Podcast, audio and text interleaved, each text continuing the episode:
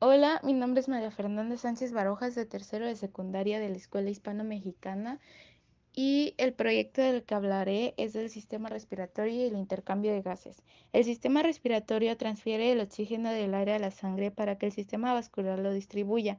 El sistema muscular y esquelético producen los movimientos de la respiración.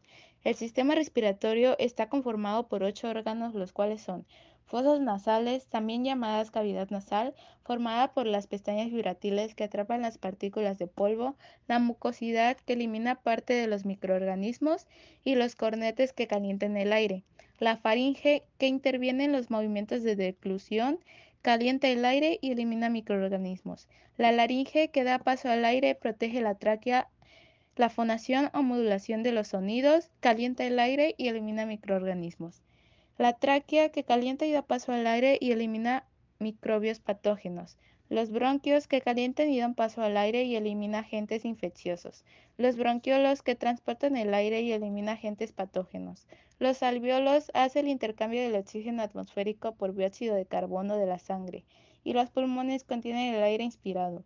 El aparato respiratorio es el encargado de facilitar el intercambio de gases, oxígeno y dióxido de carbono. Mediante ésta se realiza su transporte hasta la célula, lugar donde se produce la respiración. El intercambio de gases es la provisión de oxígeno de los pulmones al torrente sanguíneo y la eliminación de dióxido de carbono. Pero, ¿cómo funciona? El aire entra al cuerpo a través de la boca y de ahí se desplaza por la faringe y pasa a través de la laringe. Entra la tráquea que se divide en bronquios, en los pulmones, y este se divide en ramas más pequeñas llamadas bronquiolos. Los bronquiolos más pequeños terminan en pequeños sacos de aire llamados alveolos, los cuales se inflan durante la inhalación y se desinflan en la exhalación, y se realiza debido a la diferente concentración de gas que hay entre el exterior y el interior de los alveolos.